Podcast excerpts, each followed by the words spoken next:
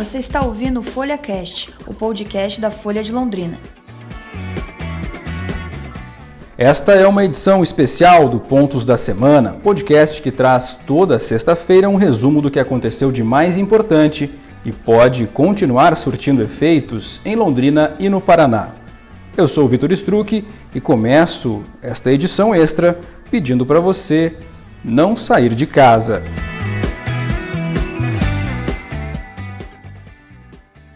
Quem nos deixou no dia de hoje vítima do coronavírus foi o saxofonista camaronês Manu Dibango.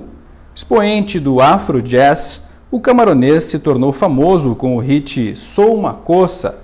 Então eu vou pedir licença justamente para que este tema torne-se a trilha do nosso Pontos da Semana e assim tudo ficará um pouco menos dramático neste momento.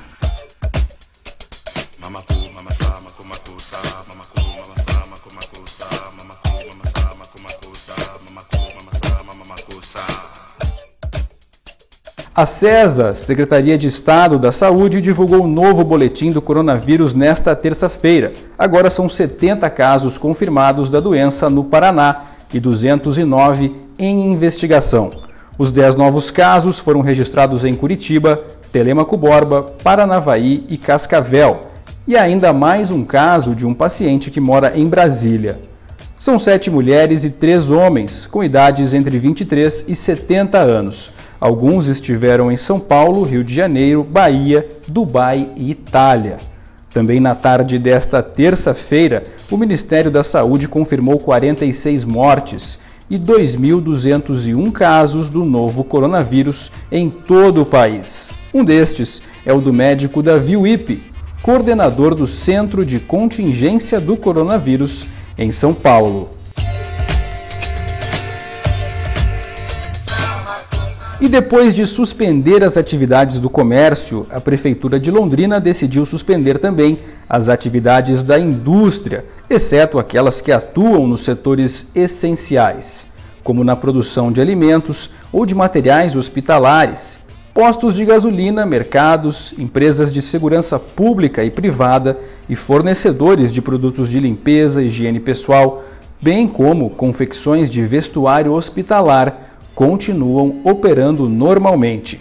Foram suspensas também todas as obras públicas e privadas na cidade, dentre elas a construção do viaduto da Avenida 10 de Dezembro e a duplicação da Faria Lima. Esta medida passa a valer a partir desta sexta-feira.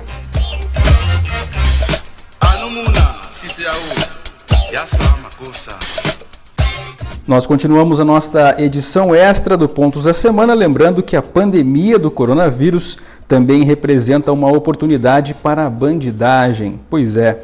Por isso, a Vigilância Epidemiológica de Londrina está alertando os moradores que nenhum serviço de saúde está promovendo a testagem em pessoas que não apresentam sintomas, muito menos batendo de porta em porta. O que está ocorrendo, na verdade, é a vacinação contra a gripe cujas doses são aplicadas em casa em alguns casos específicos, mas com um agendamento feito por um profissional do posto de saúde de referência destes moradores, que são os idosos. E em meio à pandemia do coronavírus, o Paraná registra oito novas mortes por dengue, dentre elas um londrinense de 45 anos. Ao todo, já são 57 mortes causadas pela dengue desde agosto do ano passado.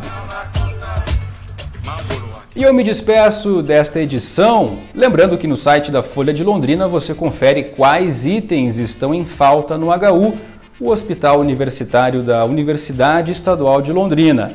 Talvez aquelas pessoas que correram ao supermercado e compraram álcool em gel e papel higiênico para os próximos cinco anos saberão o que fazer com estes produtos. Tchau e até esta sexta-feira com mais um Pontos da Semana.